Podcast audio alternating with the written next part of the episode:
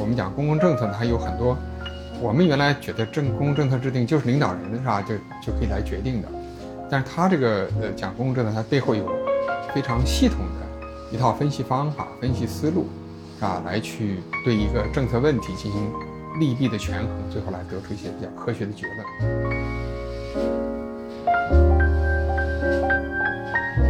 经济发展可能需要这个需要这个劳动力。需要资本，这个当时大家都是共同认可。但是对知识在经济发展当中的重要性，我觉得当时全社会认识还是远远不够。但还有一些领域的话呢，像芯片呢，它实际上是商业化的这种产品。那所以这种你这种就是这种集全国之力啊，然后这个怎么这种做法呢，可能就是不是一个最有效的方式。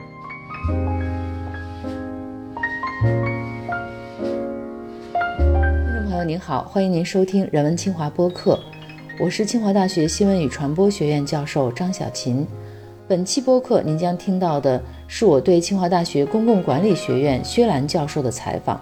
薛教授是清华大学苏世民书院院长，同时兼任清华大学工程科技战略研究院副院长、清华大学中国科技政策研究中心主任、清华大学可持续发展研究院联席院长。作为公共管理研究的先行者，薛兰教授用“泥泞前行”来形容中国公共管理现代化之路，而他自己说愿意做一块板子，让后来者走得更顺畅。从我们的对话中，您可以听到薛教授对于公共管理的理解，其中也包括很多具体问题，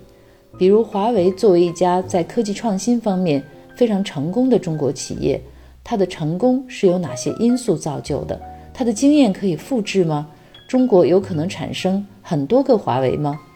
从公共管理的角度，应该如何促进企业创新等等这些问题，希望您能从节目中找到答案。徐老师，您在一篇文章叫《三所大学一代传奇》啊，就说到您上了三所大学，一个是校园的大学，一个是社会大学，还有一个是国际大学。那这个社会大学是在什么地方上的？呃，社会大学其实我指的是就是我们这一代人呢，就是呃七七七八七九，就文革后等于第一代上大学的这批人的话呢，很多人其实在上学之前，其实都有过各种各样的社会经历，所以跟现代年轻人基本上就校园到校园。您也下过乡吗？下过乡，对，所以我是七六年那个高中毕业以后，所以下乡在河北省遵化县啊，下乡下了一段。是从北京到。呃，不是，我当时我是在唐山，在唐山上啊上中学，然后下乡，是到一个最基层的农村去。对，就在在在一个等于叫曹家堡公社，然后下面的一个沙坡峪大队。那时候您年龄是？呃，那会儿应该就是呃那个呃七六年吧，正好是十七岁。这段时间对您的后来的一些呃思想的发展，或者是自己对待事物的看法有什么影响？就因为那段其实是要说起来，其实也是中国也算是这个。挺典型的，北方农村比较穷的地方啊，就是因为穷棒子之乡。这个，呃，河北省遵化县也是主席在那个五十年代那合作社里面的讲的，就是王国藩的三条驴驴腿闹革命啊，这个合作化，那也是就是典型。所以它那段整个是个山区，呃，所以比较贫困的一个山区。所以这样的话呢，就是我觉得能够就是就是中国社会。最基层的是吧？就是农村的一个地方，它到底是什么样的生活？这个社会形态是什么？老百姓想的是什么？平常待人接物等等很多东西，就是你一下对这个社会啊，就是你原来在在可能你在城市里，在其他地方你可能还看不到的，在那地方是比较真实的，你自己就是其中一员。我觉得这个体验还是呃非常重要。您是七七年的第一届高考生？第一届高考对。嗯，那个是在什么样情况下参加高考？就在农村，在农村，对下乡，因为呃，因为当时的话呢，就是说这个，反正知道这高考的消息，当然就大家是就是当然非常高兴，呃，当然我们也很有意思，我们去报报名的时候呢，我们那个书记他把我们一起招在一起开会填表之前说，都只准考河北省的高校。您大学的专业是学的？光学、光学、机械，这是一个有意识的选择还是无意识？根本没有无完全无意识的选择。但是反正那时候只要有大学上，就感觉很对，也也觉得挺好。但是后来呢，也问后来问了一些人啊，说这个学校的话呢，在咱们国家光学这个这个领域的话呢，也是非常好的。所以也觉得还是也也就就去了。那是一个纯粹的工科专业，完全是对工科的专业。那这四年，嗯，您在人文或者社会科学方面有一些什么嗯涉猎吗？后来真正去学呢，就是第一年、第二年这个学基础课，我觉得还行。但后来到了专业课以后的话，我就发现啊，就其实我对人文社科其实更感兴趣。所以实际上的话呢，就当时这个，所以我专业课的话呢，其实也并没有，回过头来想也是，就是讲就没有真正好好学。所以更多的话呢，去就是看一些这种人文社科的一些东西，尤其在当时那个时候的话呢，确实也是思想非常活跃。哎，当时什么管理学呀、这个未来学呀、科学学啊等等这些正好兴起，也相当于是这种呃文艺思想复兴那么一个阶段。那这段时间有哪些对您影响比较大的一些书籍或者思想？书籍我当时印象比较深的话呢，当时实际上是就是有一本书啊，叫叫《科学学》，啊，叫《科学学》的一本小册子。当时是上海科学学的研究所的四位老师，嗯，呃，冯之俊、张念春还有刘吉、夏雨龙四个人，他们写的一本书。那个书我觉得印象很深。那本书，因为它实际上就等于把这个就是，就是等于就是说这科学学是是是怎么回事儿，是吧？因为它的一些这个思路方法。那么正好呢，因为我当时也算是学理工科的这个一些教育的话呢，正好也有那，所以对他的这个一些研究的问题，包括他的这种思路方法，我都觉得是还特别新鲜，嗯，而且觉得话呢，跟自己的想法有很多很接近。呃，另外还有一本书，当时比较呃也是印象比较深，当然就是第三次浪潮，嗯啊，就托夫勒的这个第三次浪潮，所以这两本书当时印象非常深，嗯这个跟您后来转专业是有关系，密切相关，嗯，密切相关。就看到了自己更感兴趣的东西。对，所以当时实际上是，就是我毕业的时候呢，后来这个因为我基础课学的还是挺好的，所以学校就等于坚决要把我留校。但当时留校的时候，其实我已经跟当时系里一些老师说我我对这些这个这个工科的这些并不是很感兴趣，呃，所以是但是因为他当时特别缺老师，所以七七期的话呢，其实他等于本科毕业，当时就留了一些呃呃，当时这老师们觉得基础比较好的同学。做了一段研科研以后，等于是第三年吧，我就我就转转，坚决要求这个转方向，而且当时非常巧呢，因为科学学啊，当时在国内也是新兴的学科，但是这个长春光机学院的话呢，当时的领导是非常有远见的，所以当时设了一个叫科学学研究室，我就后来就是我坚决要求就转过去了，那是非常非常也不容易。那您很快就是一九八五年就出国了，那大学毕业其实没几年。对，所以我八呃我八二年毕业，八二年毕业，然后做了一年设计，八三年然后就转到这科学学研究室，对，然后八五年出去。您申请的专业是技术系统管理，对，当时这其实就是这个专业方向的话呢，当时在美国其实也不多，所以美国的话呢，我的印象当时可能也就是在 Peterson Guide 里面是很就是是呃也是薄薄的几页，您在美国拿了两个硕士哈、对，因为实际上是这么的，就是就是我到那儿去以后的话，我才知道，就是实际上美国呀，他这个读博是不需要先读硕士，因为我们原来在国内这个这个思想观念就觉得说你必须得先读个硕士才能读博士。那么实习分校这个这个专业的话呢，它只有硕士没有博士，所以的话呢，就我实际上，而且它这个这个呃硕士的话呢，它实际上是一个呃一年半的一个项目，实际上你对后面申请博士其实挺尴尬的。呃，所以这样的话呢，而且我在这个学习期间的话呢，就实际上就知道，就在这实习分校其实有另外一个呃方向，也是管理，是公共管理，啊，所以他当时实际上有公共管理学，呃，那那里面正好也有一些中国学生，大家了解了，哎，我觉得这个方面倒也挺好，而且当时他有个呃很大的好处呢，就他那个有一个相当于是 MPA 的这种项目，呃，正常情况他需要两年。就是能够你才能拿到硕士学位，但它有一个叫所谓加速项目，就如果你在其你这个实习文校其他人文社科的领域里面，你要有其他的这种学位的话呢，他认你很多学分儿，那这样的话呢，就是你也有可能在一年能够完成。对，所以后来我就哎，我就就申请他那个加速项目。呃，这个公共管理这四个字，从这个时候开始正式进入到您的学术生涯啊。呃，那个时候对公共管理这个领域是怎么样的考虑呢？因为我原来是相当于是自下而上的，是吧？从对这个科研机构的这种啊科研活动的管理啊等等，呃，上升到技术系统的管理。但实际上，这公共管理的话呢，实际上这整个对公共部门，对一个国家的公共部门，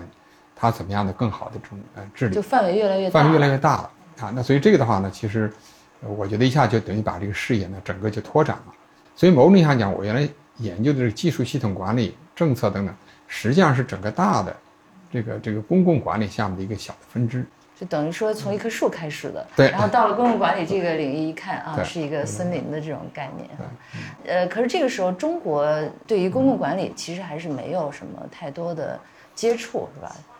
对，在这个阶段的话，国内的话呢，其实还是对，就是对公共管理了解还是还没有成为一个学科没有成为一个学科。呃，在您一下子接触到公共管理这样一个很大的领域之后，那看到这个领域里边的哪些东西是您觉得特别应该去呃深入研究和学习的？嗯这里面的话呢，我当然觉得有很多的这个这个都是值得去考虑的，是吧？呃，首先一个的话呢，就是说，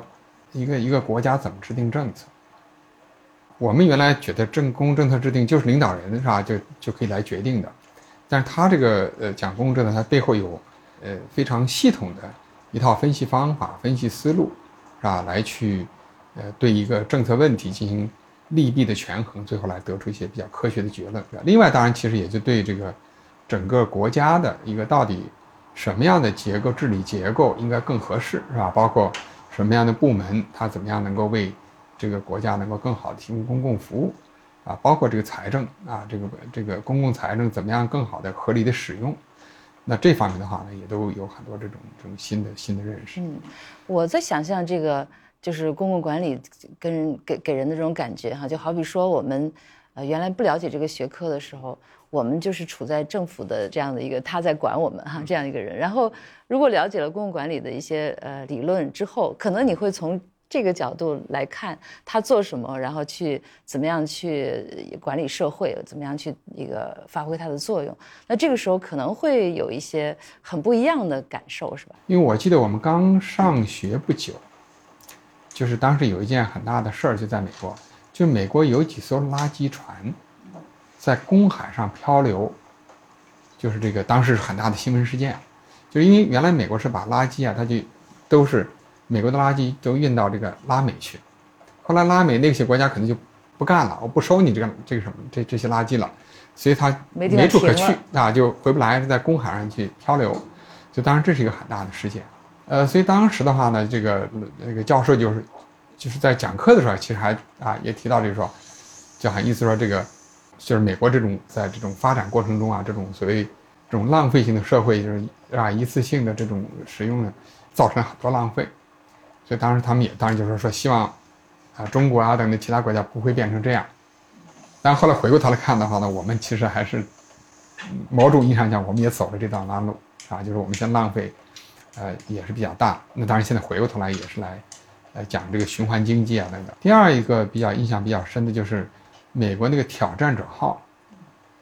航天飞机失事，对，因为当时正好的话也是我们那会儿，这个也是正好在上课嘛，然后后来这个出事儿的这个消息出来，我们也是啊特别关注，而且因为当时正好呢，我们的这个，呃，这个课程的话呢。呃，正好也是在谈到各种社会就是风险的应对、风险的治理。那后来的话呢，这个美国的媒体大量报道，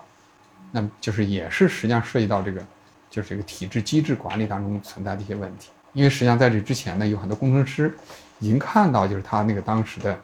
这个安全体系当中当中存在的一些漏洞，而且也希望能够向向这个这个管理部门反映，但是没有得到这种重视。所以这个的话呢，其实也是。呃，应该说对这个这个就是风险这个概念的认识的话，我觉得回过头来看呢，也是我们今天啊，咱们像今天应急管理体系怎么样能够去从风险入手，也是很很重要。就那个时候，在您接触到公共管理这样的概念和公共管理到底是干什么的这样的一些基本的那个理念的时候，有没有去想，就是将来中国的政府的管理也应该更科学化，就是有去过想到中国的一些情况？对，其实说实在的，当时我们这代人很多人出去的时候，呃，想的就是就是不管我们学什么，都是想回来用的。所以当时的话呢，这个其实是，呃，学的这些东西都是想呃，而且很多东西基本上讲这概念，马上就跟中国去，马上就去联想啊，到底这可能会有什么样的这种。当时实际上就是几乎觉得就是所有这些东西都觉得特别有用，所以当时基本上其实有点就是饥不择食，反正能多学科就多学点。另外当时比较关注的还是就是技术转移，因为当时觉得呢就是中国的这个技术科技发展还是相对来讲比较落后的，所以当时的话，你像我记得我那个第一个那个那个硕士论文的话呢，其实就是主要是考就是写的技术转移，而且这个也当也是当时啊。就大家在这个发达国家和发展中国家之间，它这这这种这种关系的话呢，其实就是这样，就是怎么样更好的把发达国家的一些技术转移到发展中国家来。所以这个的话呢，是当时就是我还是比较比较关注的。后来您攻读的博士学位是工程与公共政策。嗯，那博士期间的主要研究的问题是什么？呃，研究的呢，其实这时候研究的问题其实也还是一样，就是最先进的这个制造业技术。呃，怎么样的话呢？在这个在美国的制造业当中去怎么样去扩散？后来我们的研究发现，就发现实际上这个，尤其美国的中小企业，在采用这种先进制造技术当中的话，确实，呃，也是存在着很多的这种障碍。呃，那这些障碍的话呢，呃，那么其实有有的有的当然实际上是因为这个资金上的问题，但另外确实也还是有很多制度上的这种安排。呃，好比说他们这个举个例子就是。呃，原就是到底，好比说你工会的存在，对你这个采用新技术是有利还是不利？大家有很多的这种争议。那后来我们的研究发现，实际上有工会的存在的话呢，呃，其实对这个呃这个新技术的采用其实是有帮助。我们研究的是也是几类像数控机床啊等等这些，后来就发现实际上的话呢，呃，工会后来也意识到，就实际上这些采用新技术的话呢，对降低工人的劳动强度和另外的话呢，使很多。原来就是一线工人，他的工作变得更有，呃，相对更有意义。在这方面呢，其实它实际上是双刃剑，所以实际上那么工会的话呢，实际上是支持它使用。在您博士期间的研究当中，您觉得有可能对您后来的这个学术思想发展，或者说对中国呃比较有价值的一些观点，有那时候有产生吗？因为我是就是从这段这些学习，我其实最核心的还是说我怎么样能够让。先进的技术能够在一个国家的这种呃经济体系当中能够更快、更好的采用。那实际上这里面的话呢，我就看到了，就是就是技术发展、技术创新过程中这种它所谓叫复杂性。就原来我们想象，你看有好的技术，能为什么不用呢？对吧？所以你觉得好像这是这是好像很奇怪的事情。但那我觉得通过这个研究，你能能看到技术系统本身它的发展。也是社会形塑的，啊，就它这个不同技术，其实它背后所需要的一种，呃，相适应的这种社会经济体系或者产业体系，其实是有很大的差别的。那所以这是一一方面，就是社会对技术的影响。另外一点呢，技术在扩散过程中，其实它也需要相应的这种组织变革来去适应。那这种变革的话，其实对相应的这个组织内部的各个成员，其实它影响是不一样的啊，包括这种权力的分布等等。所以。也有可能它就会影响到，导致这个这个技术的这种采用的话呢，其实会会有呃大家有不同的这种这种反应。您能用一个中国的例子来解释一下吗？我我觉得你像举个例子，你像好比说我们现在各单位其实我们也有很多这种所谓叫做这个这个我们现在也使用各种信息系统是吧？呃，我们其实也特别希望就是有时候其实一个单位它有一个信息系统办公室，它可以把各个部门的信信息其实完全都可以。掌握处理的非常好，但是你就会发现，在整合这些数据的时候，大家非常不愿意。各个部门都有各自的数据，因为实际上某种意义上讲的话呢，就是很多这些这些数据其实就代表了这个部门的权利或者是权威，对吧？所以你你其他的部门，你要想来要来使用我的数据，你那你得要跟我来沟通来协调。所以我想在这背后的话呢，就是我们原来想象的说。如果大家都是各个部门都是机器人的话，那我们可能整合起来没有任何问题。但实际上，你一旦是活生生的人，是一个组织的话，那它背后它就有这种权利，这个权利的分布跟这些数据的分布是结合的。那这个时候你要想把这数据整合起来，就面临很多困难。所以就是技术的使用或者是扩散跟人的因素因素是结合在一起，一起结合在一起。这个博士毕业之后，您在华盛顿工作了一段时间。对对，我就后来在乔治华盛顿大学任教。就这个时候也接触到了智库的，对，其实这个对智库的这个这个呃关注，其实就在这个时候啊，因为这个时候在华盛顿的话呢，智库很多，所以它有很多各种学术活动啊，所以我也呃经常去参加，所以很自然的就对这些智库本身它的运作也也就更加关注。嗯，您刚开始介绍智库的时候是称它为翻译过来称的是思想库，思想库对啊，这个后来就是大家比较通用的叫法是叫智库，这个思想库是您觉得更理想的一种称呼？对，我觉得其实是更理想。当然，我觉得这里面的话是这样，就是智库的话呢，其实是我觉得是一个更广泛的一个词啊。我觉得思想库的话呢，其实是我觉得更从做政策研究来讲，可能是更纯的一类组织。所以现在的话，当然，我觉得现在，因为我们我们的这个这个话语体系，我们用的是智库，它确实包含的这个各类组织机构也比较多。呃，但我原来想，我想这个 think tank 其实智库或者我们叫这个英文的原意啊，其实指的还是比较专的一类，就是专业性的做政策研究的一类机构。它这个我我觉得我们现在因为讲的这个智库呢，其实包含的面呢更宽了一些，就是可能有些机构甚至于好比说。有一些盈利性的做政策咨询的一些这种机构，它也把它包括进来了。那我觉得我们如果讲 think tank，如果就是从最基本的含义的话呢，其实是是非盈利的啊政策研究机构啊，而且是相对来讲是在政府之外的。就您在华盛顿工作期间啊，看到的美国的智库的运作，为什么会给您留下很深刻的印象？我觉得一个是看到他们的作用，当然另外我也后来也阅读了一些相关的一些文献，是吧？就能看到呢，就是这些机构的话呢，它在这个政府的，呃，这个科学决策啊这个过程中，所谓叫决策的科学化和民主化过程中的话呢，它其实发挥着非常重要的。呃，你好比举一个例子呢，就是这个呃，就里根总统啊，他在这个上任之前的话呢，呃，实际上因为当时民主党执政时间比较长，所以当时实际上就里根。他上任之后，他的这个就执政的一些理念啊，各方面这个，包括这种相当这个方案吧，治治国的方案，应该来说当时其实还是比较缺乏的。那当时的话呢，就是有一个呃，就是美国的一个智库，啊，那我们现在都用智库吧，是吧？啊，智库它这个叫叫 Her 呃 Heritage Foundation 啊，啊，那么这个传统基金会的话呢，那么他们当时是在这个。里根竞选期间，组织了一个强大的一个班子，对整个美国当时的内政外交做了比较全面系统的梳理和分析。然后的话呢，他们这个在里根一上任以后，他们就把他们这个报告啊抛出来。这个报告的名字呢就叫呃 “Mandate to Lead”，来受命领导啊，就有有点这样这样一个含义。呃，然后当时是这个这个报告是非常厚，好几百页，是吧？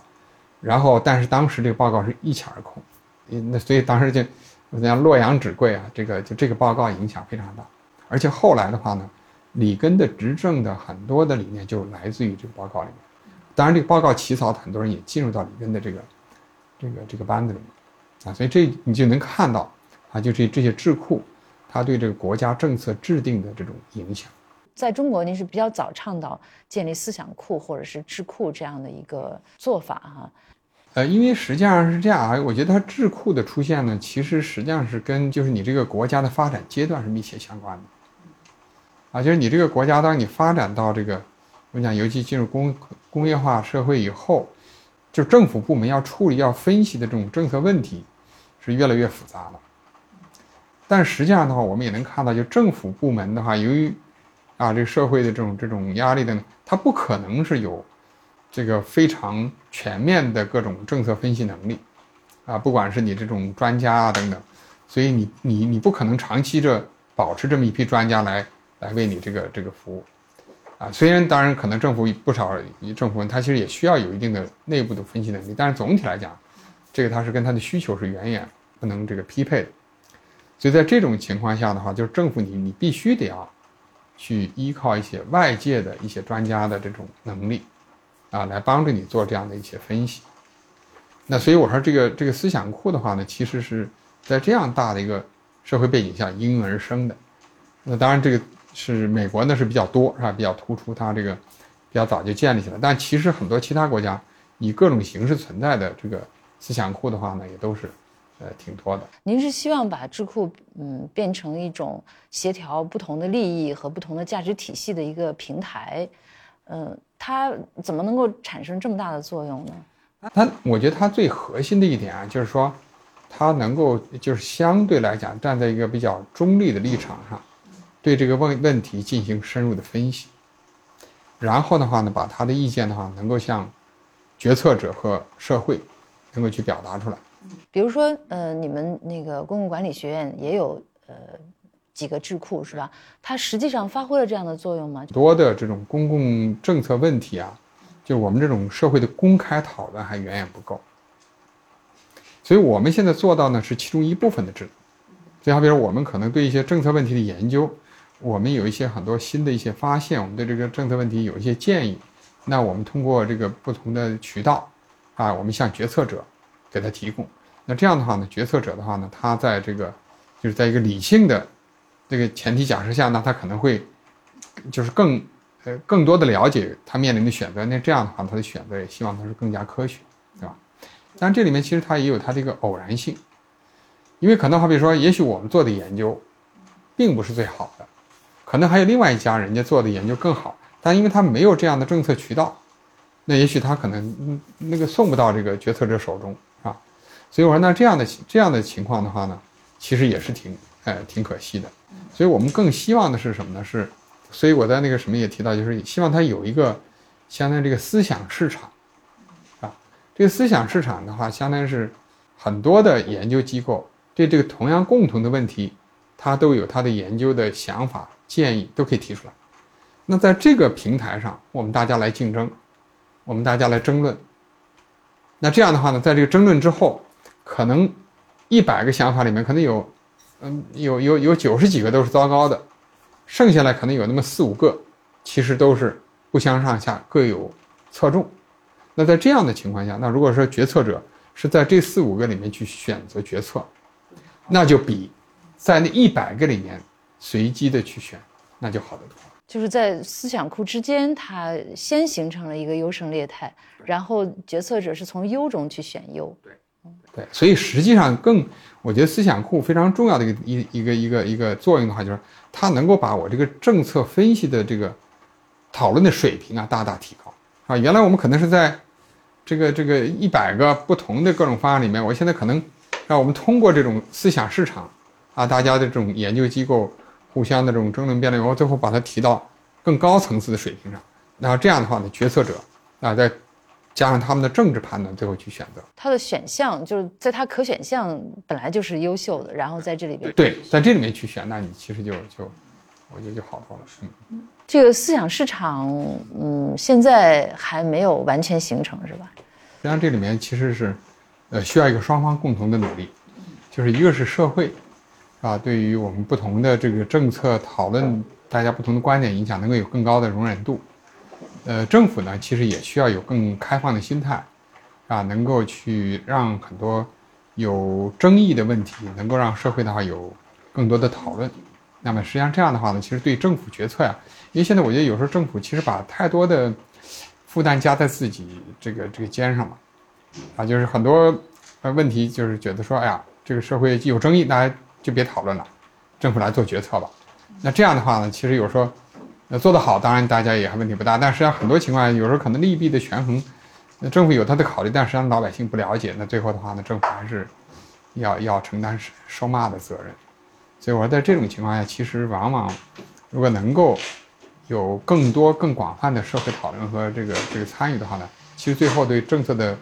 制定的科学性和最后执行的有效性，其实是有更大的帮助。呃，您认为，呃，思想库也是渐进式改革的一个重要的手段，哈，嗯，它怎么能够参与到这个渐进式改革的这样的一个呃进程当中呢？呃，因为实际上说到底的话呢，就是我觉得其实是我们不管是什么样的改革啊，包括渐进式的，啊？包括这种就是那必要的时候，可能我就是这个这个休克式的，呃，不管什么样的改革的话呢，就是说。说到底，我任何改革，我还是需要有一个科学理性的分析和方案的设计，啊，我觉得在这一方面的话呢，其实思想库是可以发挥更大的作用。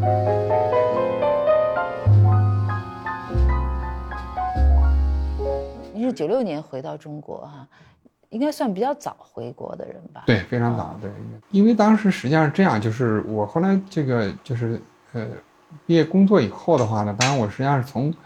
呃，九三年开始就是跟国内就有有联系。九三年当时我回来一趟，这个暑假呢是当时是跟这个，呃，国家自然科学基金委员会，还有包括跟这个，就是国内的其他几个机构的话呢，我们办了一个关于创新，关于创新的一个讲习班啊，在威海。啊，所以这个时候的话呢，就是也了解到国内当时，呃，发展的这些情况，所以这个时候我觉得已经觉得说，可能啊，还是这个要是有可能的，还是希望能回来。九五年十月份，当时是呃世界科技园大会在主在北京开，我正好当时研究的一个领域也是科技园，所以我也回来参加会，正好那个园是哪个？呃，就是科技园区啊，科技园区啊，然后那个那个大会呢在中国开，然后我就回来。回来在呃在那个报告，反正会上做了一个报告，然后我就也正好是这个这个就跟呃国内的一些同行有一些交流，因为当时呢我也跟我的一些这个同学啊同事啊这个就是要，因为我暑假的时候就已经提到，就是希望回来了解一些情况，所以后来这个时候呢，后来有一位呃就同学呢就是也是告诉我说，清华呢要成立一个机构，啊就是觉得好像呃跟你的想法可能还比较接近，他等于后来就呃。帮我们牵个线，所以我记得那次的话呢，跟那个清华大学当时那个侯世昌老师，啊，还有还有当时那个呃何建坤副校长，反正几位领导反正也都呃见面聊聊，呃当时谈了一会儿呢，觉得哎，觉得很合拍，因为当时呢清华正在筹建，呃二十一世纪呃发展研究院，然后呢想法呢其实跟。呃，我当时的一些想法其实是非常接近的。嗯，这个院的话呢，其实是呃侯老师侯世昌老师啊，他们和当时清华的那个呃党委书记叫方慧坚老师，他们当时就已经开始就是在这个方面已经开始做这个筹备工作。然后呢，当然我呢就是来加入他们一起来来来筹建这个这个机构。所以真正后来实际上应该是九六年三月二十四号，这个机构是正式成立大会。所以我后来也专门从美国赶回来，参加这个这个成立仪式。对，二后来实际上是这个这个过程是九六年成立的这个二十一世纪发展研究院，然后到九八年呢，国家开始就论证 MPA，就就是公共管理这个硕士专业硕士学位的可能性。所以这个时候呢，清华就成立了公共管理系，当时是挂靠在这个经管学院下面。所以到两千年成立的时候呢，是在这两个机构的基础之上。成立的公管学院。呃，您回国之后啊，就翻译了这个 OECD 的一个报告，是以知识为基础的经济。后来又出版了这个《知识经济与中国》。那知识经济的这个概念，应该说是您呃最先从国外引进的哈。对，反正我和同事们一起，大家一起来把它。那当时这个概念还是一个比较新的概念，嗯，是怎么考虑到要把这样的一件事，这个一个概念引进到中国，让它产生影响？因为当时实际上，我想就是说，以就是第一个的这个报告一出来以后的话，当时我和这个科技部的，当时国际司的几位同志，我们当时一看，觉得哎，就这个概念，觉得确实是，就这个报告内容非常好啊，也能看到就是，呃，希望中国能够更快的发展，让我们感到中国其实这方面的潜力是非常大的。当时当然确实，它这个整个理念概念也是非常新，所以我们觉得就是这样的一个一个理念的话呢。它如果在中国能够把它传播开来，对中国的发展啊，尤其在某些领域实现一种跨越发展的话呢，其实是，呃，非常有帮助的。你想，九六年我们其实才刚刚告别短缺经济不久，是吧？那个时候就是物质丰富啊，什么这些是大家更呃注重的一些方面。那这个时候再提出以知识为经为基础的经济，但其实我觉得你当时实际上国内的发展已经开始了，就是换句话就说。我到底经济发展的动力是什么啊？因为我们当然想这个知识那个就是经济发展可能需要这个需要这个劳动力，需要资本，这个当时大家都是共同认可。但是对知识在经济发展当中的重要性，我觉得当时全社会认识还是远远不够。呃，而且呢，所以当时后来呃也是正好是在九六年啊，呃好像是这个朱镕基呃当时还是副总理，当然提出叫科教兴国战略，对吧？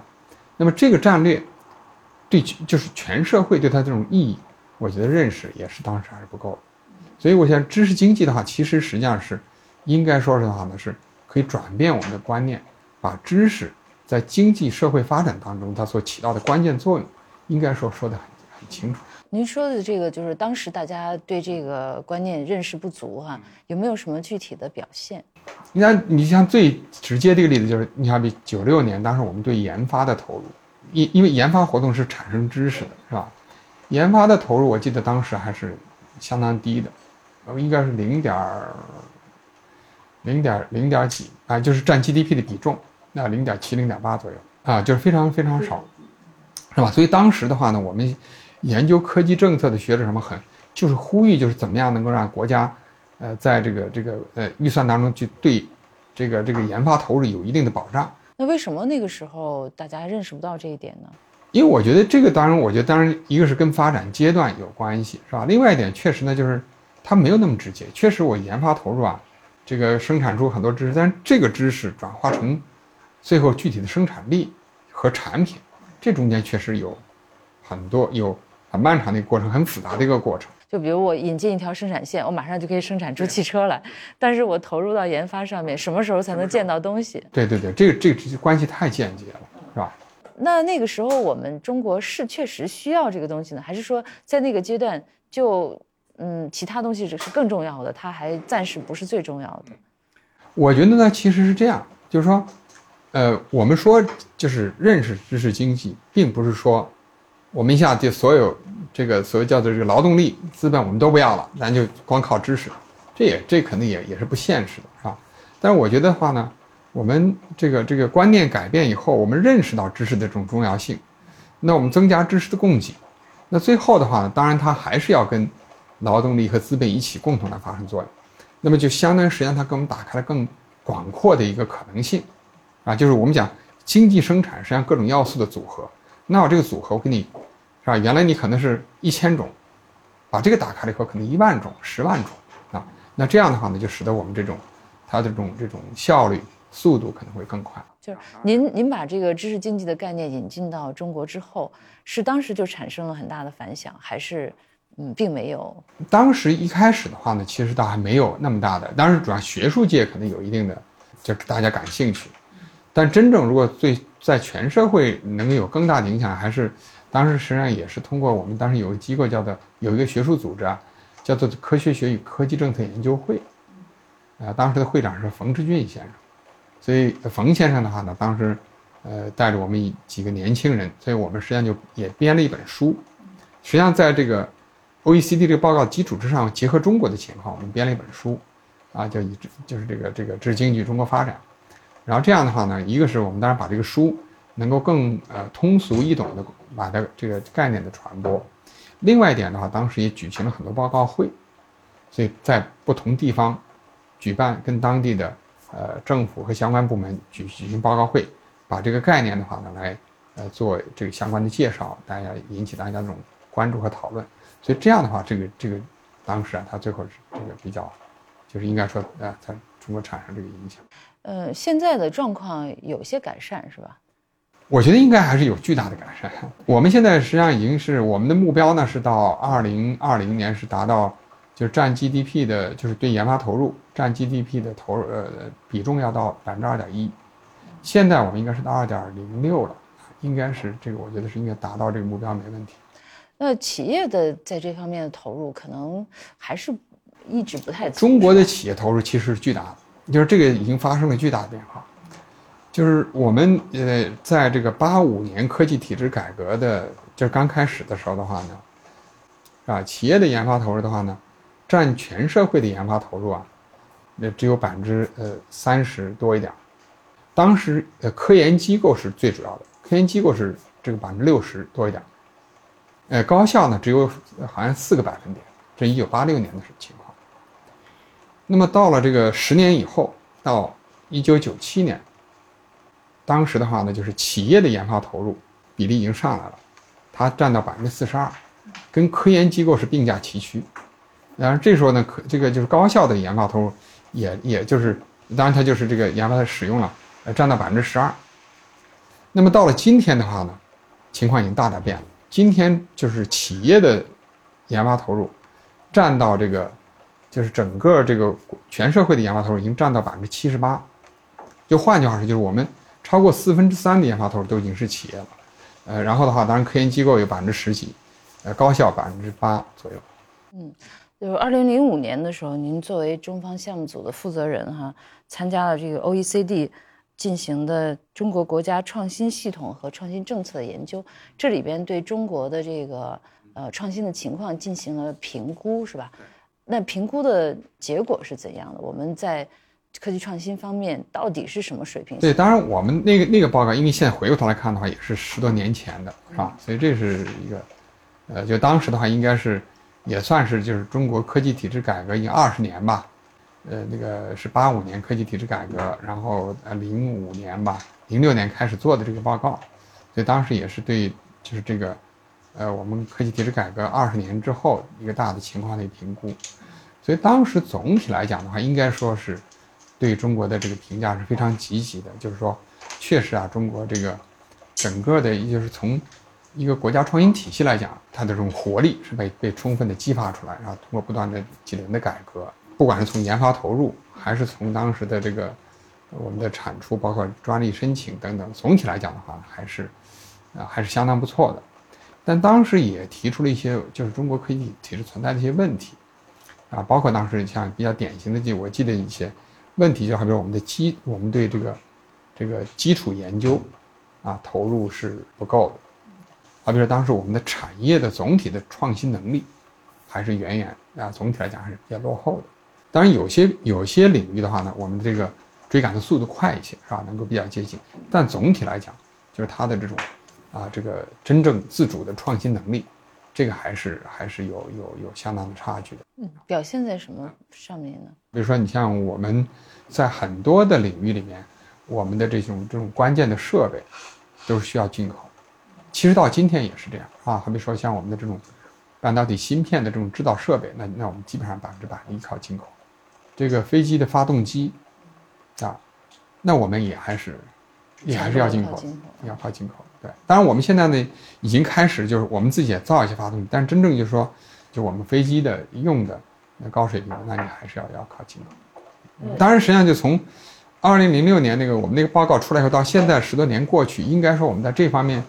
呃，其实又有很大的进步，尤其像在基础研究这领域，应该说这几年中国的进步是特别快。过去这十年，那有没有一个数字，就是中国在这些创新方面有哪些是确实领先的，有哪些是就是能跟得上的，还有哪些是就差距很大的？那这个比例到底是怎样的？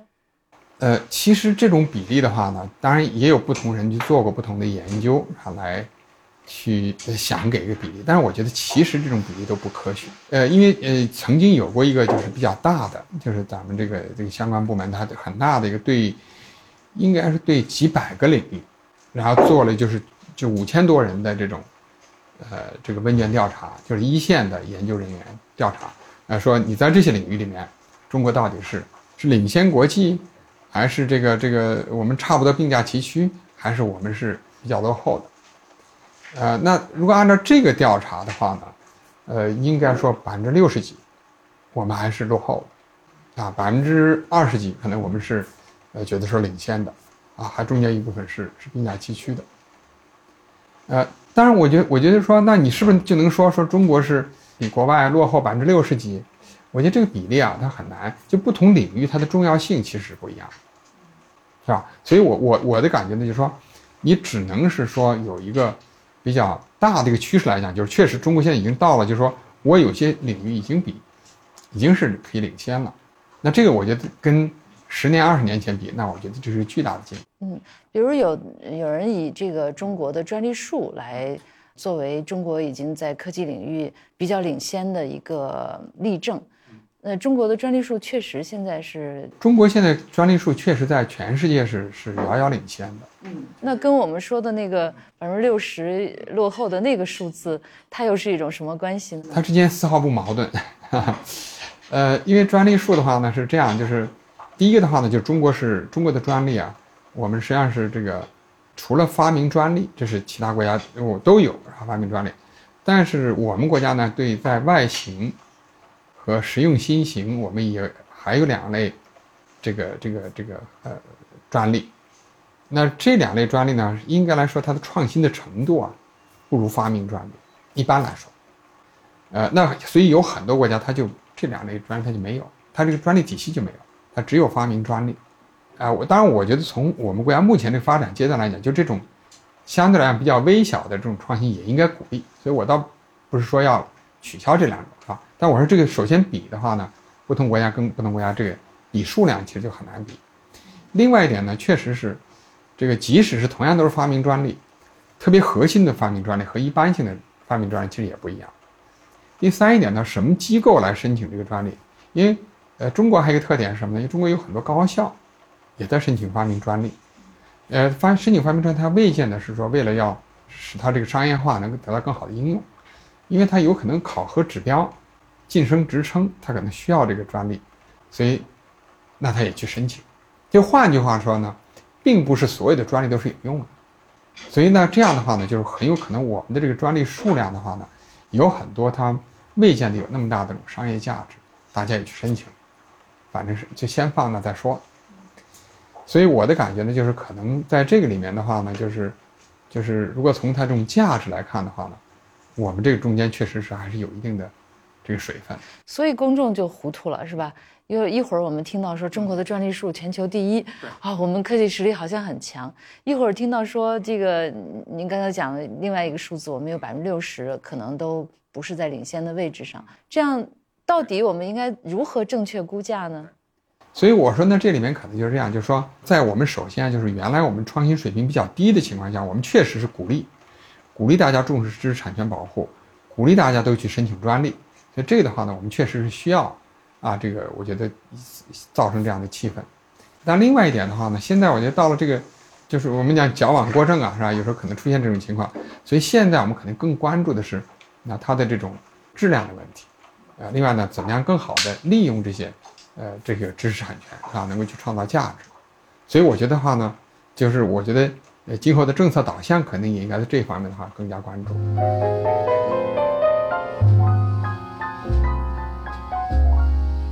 呃，您在二零零三年的时候第一次呃给政治局的那会议去做报告是吧？给他们做讲座，当时讲的内容是什么？呃，当时因为是这样，就是我和另外就是一一位那个专家，我们一块儿去的，就是王恩哥啊，王恩歌这个教授，当时他是科学院物理所所长，所以我们两个呢是有所分工，我呢是比较讲这个，就从从政策的角度，呃，王恩哥呢是讲这个科技领域的一些进步，我这部分的话呢比较突出的，我当时讲到的也提到的一个就是这个呃，就是国家对科技和研发的投入，它这种稳定。这是一个国家，啊，是需要有稳定的投入，包括对基础研究，啊，要加强基础研究的这种投入。呃，另外一点的话呢，就是在类似于包括这种就是创新系统的建设，啊，包括这种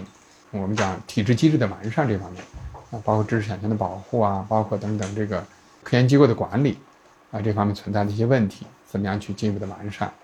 另外呢，我当时也提到了，就是国家的这种就是。科技政策咨询体系的建设，所以当时也提到了，就是说，建立这个就是国家科技顾问委员会啊的这种这种建议。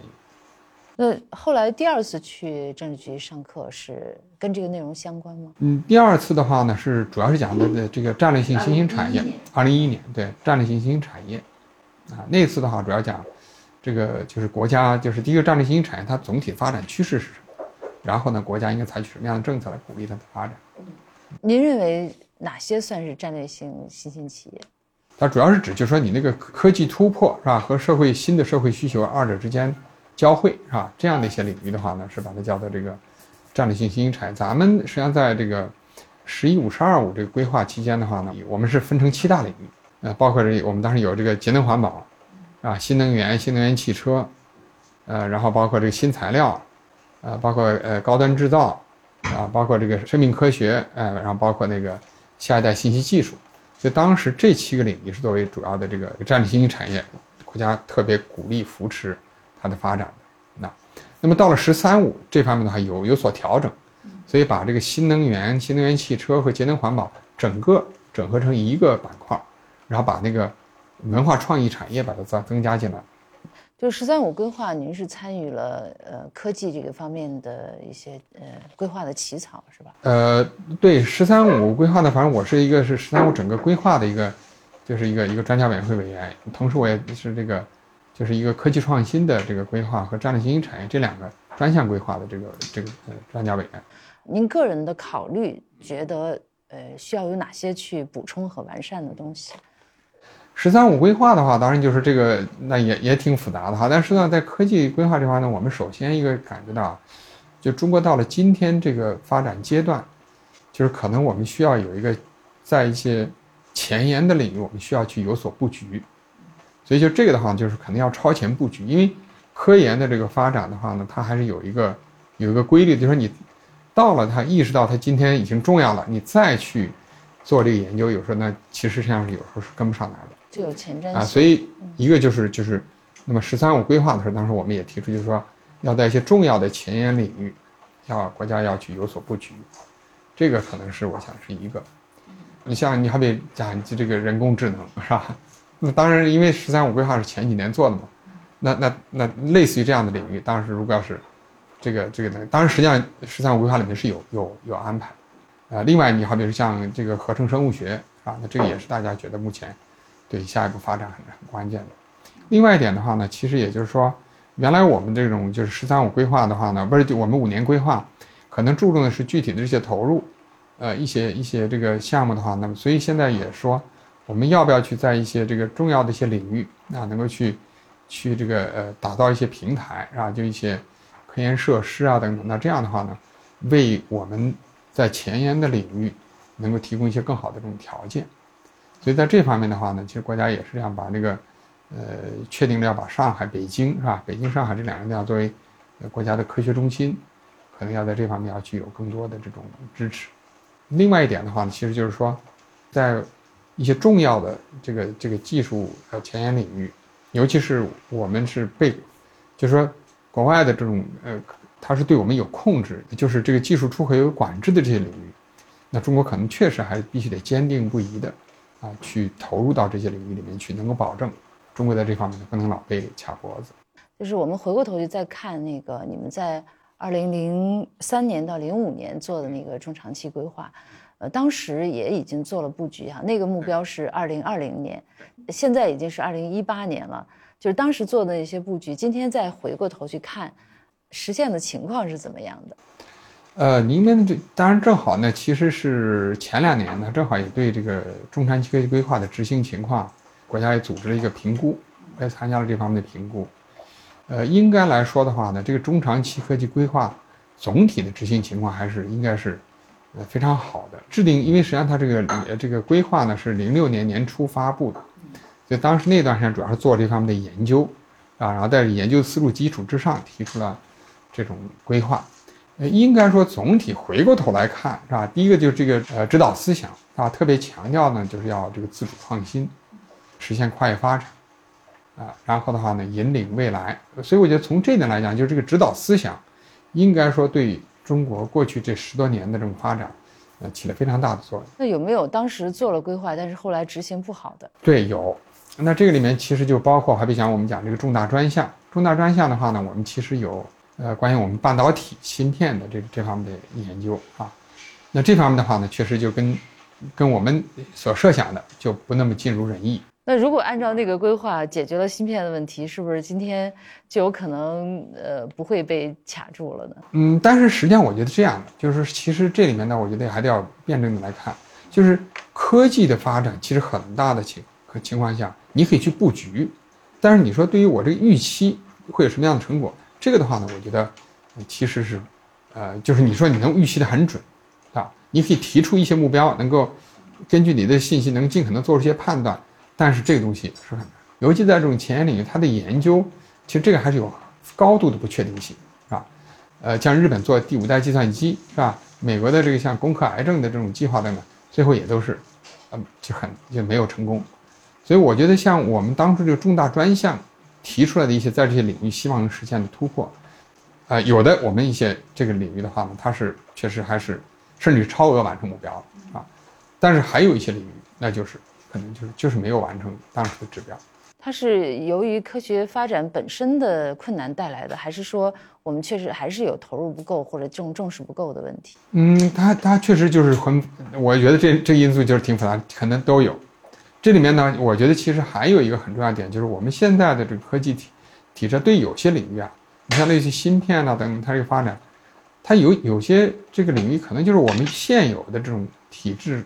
和我们现有的这种管理模式就是不适合，就你可能还得要在啊从再从改革现有的这种科技的这种组织模式，或者是资金的投入的模这个方式这方面要去下功夫。就比如说咱们一直在说的哈，像发动机啊，像这个芯片啊这些，呃，大家都认为是应该解决，但是没有解决的这样的一些领域，到底是什么原因总是解决不了呢？我觉得其实这就是我觉得有有好多因素，但是我觉得有一点的话呢，我觉得也得要改变一个观念哈，就说，好像说我是不是我只要一努力一定能解决，一定能在三年五年解决，啊，就是说也许可能我们所有的事情我们都做对了，但是它可能也不是三年五年。就解决的问题。换句话说，就是说，创新它还是有一些内在的规律。这内在规律其中之一就是它有很高的不确定性。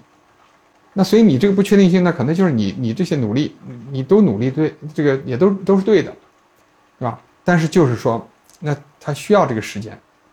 这个时间可能也许是五年，也许十年，甚至于可能更长，啊，就是就是一个积累。而且有时候这个积累，也许你这个积累这个能力以后的话呢，也许最后突破的不是在这个芯片，也许这个积累能力。在其他领域可能得到应用，这是完全有可能，所以这种情况是非常多的。那就我们大家现在呃特别关心的芯片这个领域来说哈，是不是确实有必要？就像现在媒体所呼吁的，或者是呃很多人所想的，就是我们要集全国之力去打赢这一仗，或者说我们就是要解决这个问题，还是说它就是可以全球采购，可以按照现在这种状态去进行下去？我我的感觉是这样哈，就是说，嗯，它不同类型的技术它是不一样的，啊，我们想这个大家老想到是两弹一星是吧？这个是是觉得集中全国精力我就能够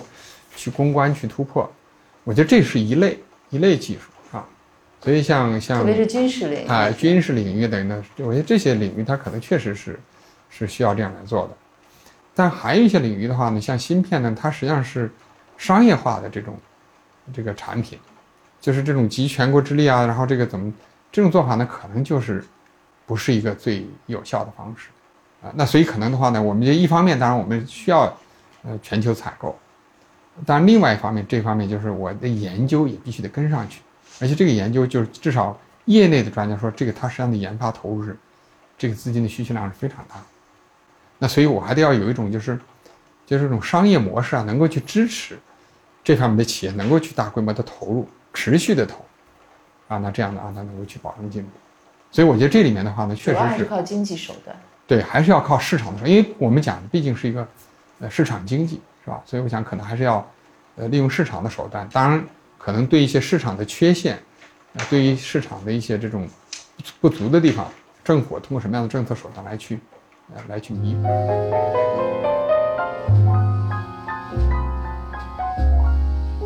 还有就是大家呃看到前一段时间中美贸易战有分别双方的那个惩罚名单，作为我们都是技术外行哈，我们就从感官上看，那有人就呃列出来的名单是美国提出来的惩罚名单，都是高科技产品，呃中国惩罚的都是农产品啊，看上去没有那么高科技含量的，然后就觉得啊是不是这里边说明什么问题？那您怎么看这样的两个名单的差异呢？这个单子的话，我觉得其实也是很正常。首先呢，就是这个美国的话呢，确实美国是一个这个物产很丰富，地广人稀，所以它农产品啊价格相对来讲确实是比较有竞争力。就是我们其实从美国进口农产品量也不少，所以这个的话呢是这是这是第一点。那么当然，其实美国呢作为高科技这个也可以说在全世界最有竞争力的国家的话呢，它有很多高技术产品我们特别想进口，但是问题是美国是对中国是有一个出口管制的，出口限制的。就是它有很多，呃，高技术的产品，我们想要，我我们想买，它不卖给你，所以这个的话，我觉得实际上，我我我也是参与这个就中美创新对话，呃，在这个过程中，其实中国也是希望能够美国在对中对中国的出口管制这方面能够放得更开，啊，能够真正其实减少中美贸易之间的这种这种逆差，啊，那实际上的话呢，我们是希望多买它的产品的，那我们不光是希望买它的农产品。我们也希望买它的高技术产品，但是它这个门是关着，第二块呢，就是中国的高技术产品确实，啊，他看到就是大家看到，哎，说中国对美国出口有很多高技术产品，但这个高技术产品，实事求是讲的话呢，其实也需要进行更，呃呃深入的分析。我们差不多在十年前，我们做过一个这样的分析，就中国对美国的高技术产品，我们的这个贸易情况。我们那个呃那个结论呢，最简单的说有三点。第一点，中国对美国的高技术产品，我们是有很大的顺差的，那就像今天大家看到的问题啊。所以就像特朗普抱怨的，中国确实有很多的这种中国对美国的贸易顺差，就是高技术就是在高技术产品领域。哎，大家听这不是很好吗？但如果你看第二点，就我们这个高技术产品这个贸易，如果我们把它分成三大类，第一大类是叫做加工贸易。第二类呢是叫做这一般产品，就整机的这种贸易。第三类就把其他各种归类归到第三类。我们最大的这一块儿，啊，几乎百分之百，就是我们的贸易顺差都是由加工贸易产生。这加工贸易产生什么？就是说这个高技术产品最后是我们出口到美国的，但中间可能用了很多零部件，我们可能要从日本、从德国、从美国、从什么什么地方进口来，然后装到这里来运出去。所以换句话说呢？就虽然它是高技术产品，但里面最核心的零部件可能并不是你中国制造的，你在这里面起了一个加工装配的一个作用。呃，然后第三一个呃结论是什么呢？就是是哪些公司创造的这样的这种贸易顺差？那么我们后来也把那那几类公司分了一下，就是一类是整个完全就外资的、合资的，包括这个中国的民营企业、中国的集体国有企业等等。那实际上这个贸易顺差最主要的是。外资和合资企业创造，这个是十年前的情况。现在这个情况有所改善，但是总体来讲的话，呃，大的情况还是没有变。所以，我们对美国出口高科技产品多，并不说明我们的我们的高技术产品能能力强。对，当然，我觉得确实，我就不排除我们现在有不少有相当一批公司，它的竞争能力确实是非常强，类似于华为这样的公司，是吧？但是总体来讲，我觉得对中国这么大的这么大体量的一个经济。这么大的一个国家，这样的公司还是太少了。就说到华为哈，就是在科技创新方面，华为可能是作为一个非常成功的典范。那中国能够产生像华为这样的企业，如果我们从公共管理、从政府管理的角度来说，是他自己的努力造成的，还是说我们确实政府的管理对他也有贡献？从最广义的角度来讲，实际上是中国的改革开放造就了华为。那没有中国的改革开放，不可能有华为这样的公司，所以我觉得这个的话呢，是，是应该说，我说这个你要如果说是政府如果要怎么去造就了华为，那我说就中国的改革开放，这个是大的环境是，呃，中国呃这些年啊这个稳定发展提供这样的环境，呃，另外一点呢，就是华为其实它确实还是有，就是就是华为这个公司吧，它的这种基因里面呢，确实还是有一些，就当时我们的这种科研机构啊，包括有一些呃，就是我们特有的一些。传统的作风啊，那么对他的这种企业的发展的话呢，还是起了很重要的这个作用。呃，包括实际上是任正非这个人啊，他对问题的这种呃呃敏锐，包括他这种前瞻的视野，那我觉得这个的话呢，确实也是应该说是我们改革开放这种环境吧，呃，造就了这样的这种杰出的这种企业领袖。所以我说这个里面其实是很很多的这种因素造就的。但我说可能有一点呢，其实就是说。华为的一个特点，其实它呢，倒是没有去向政府要什么很多的优惠政策，要什么很多这种补贴等等。其实它恰恰相反，华为的发展，很大的程度上是它是有很强的自主性，更多的它是想到的是在全世界的这个市场，啊，怎么样去更好的去参与这种竞争。所以这一点，我觉得其实对我们很多其他的企业来讲呢，其实还是有很多借鉴意义。那中国既然能够产生华为这样的企业，那它的经验是可以复制的吗？就从您研究创新的角度，从创新管理的角度来说，我觉得呢，现在这样确实是中国呢是在这个发展过程中啊，是还是有有有很多这种就成功的经验，是吧？但是我觉得呢，其实这样就是，呃，有有些成功的经验的话，它还是比较独特的。我想华为其实就属于这种情况，所以。呃，可能任正非这样的人，可能也不是那么容易复制的，是吧？而且他正好也是在在深圳这样的一个特定的一个环境啊。现在回过头来看的话呢，深圳这个环境其实对创新还是很有帮助的啊。所以我有很多我觉得其实有相当多的偶然因素，造就了华为。呃，所以这些偶然因素是不是能够大范围的去复制？我觉得其实是值得要打问号的。那当然了，我觉得很多成功的企业的话呢，它未见得都是有共同的因素啊。所以华为的这个这个成功的因素，可能跟阿里成功的因素可能是完全不同的。我觉得，所以这个其实，呃，也我觉得倒也也也是更好。我们有时候特别希望就是从这个成功的企业，我们去挖掘各种因素，我们希望去全面推广。有的时候其实是不容易。反倒是我觉得，其实我们如果从研究的角度来讲，反倒是很多企业不成功的、失败的背后，它的共同的教训，说不定它是有更多的普遍意义的。但坦率来讲，就从我们做研究来讲，其实是非常难，因为大家都不愿意去跟你讲它是怎么失败的，是吧？大家可以想过五关斩六将都是可以津津乐道，但是走走麦城大家是都不愿意讲啊。所以这一点的话呢，我说其实。我们当然是要去总结成功经验，要去啊把这些成功的故事去激励更多的企业去创新等等，啊去改善我们的这种创新环境。但另外一点，我觉得其实在目前来讲，政府可以做的是怎么样把这些就是这种障碍，就共性的障碍，哎共性的问题，我可以怎么去解决？其实这个对推动创新也同样是有价值的。这是从公共管理的角度来说，哈，就是如何去促进企业的创新。那您觉得这个呃，在科技创新方面，政府应该去解决的问题和克服的障碍都有哪些？嗯，那当然，我觉得其实其实政府也可以做的，其实还是有很多。呃，首先的话呢，其实就是说我们讲这个对基础研究的支持，因为现在回过头来看的话呢，就是刚才我们讲到的很多的这些问题的话呢，呃，其实背后就是我们所谓叫原创性的知识。这种供给还是远远的不足啊！你像比如说关于那个那个发动机，发动机有的专家就说说我们其实背后不是发动机设计的问题，是发动机的材料，那我们材料可能不过关，所以那你这个就就不行。那这个材料呢，说到底就是有很多基础研究，对什么样的这种组合它有什么样的特性，这个我们认识还不够啊。那所以可能。呃，那你就是这个再往上游去是找是吧？对，就是原创性的一些知识的供给，这个我觉得可能的话呢，中国还是还有很大的这种这种不足的。这个怎么解决呢？嗯，这个解决的话呢，就是实际上呢，当然就是第一个呢，国家要要要要有更多的投入。我们国家现在对基础研究的投入，也就是前两年刚刚过，占这个研发投入的总的研发投入里面只刚刚过了百分之五。一般的这些这个这个市场经济比较成熟、比较发达的国家呢，基础研究一般都在百分之十五左右，啊，十五也有二十多一点。呃，第二个的话呢，其实很重要的一点就是，怎么样更好的去完善市场环境。就原来我们的科技政策啊，包括创新呢，我们太注重去呃，在在在科技这个领这个方面是吧？我们去创造新的这个这个技术等等，但实际上的话呢，如果你没有很好的市场环境，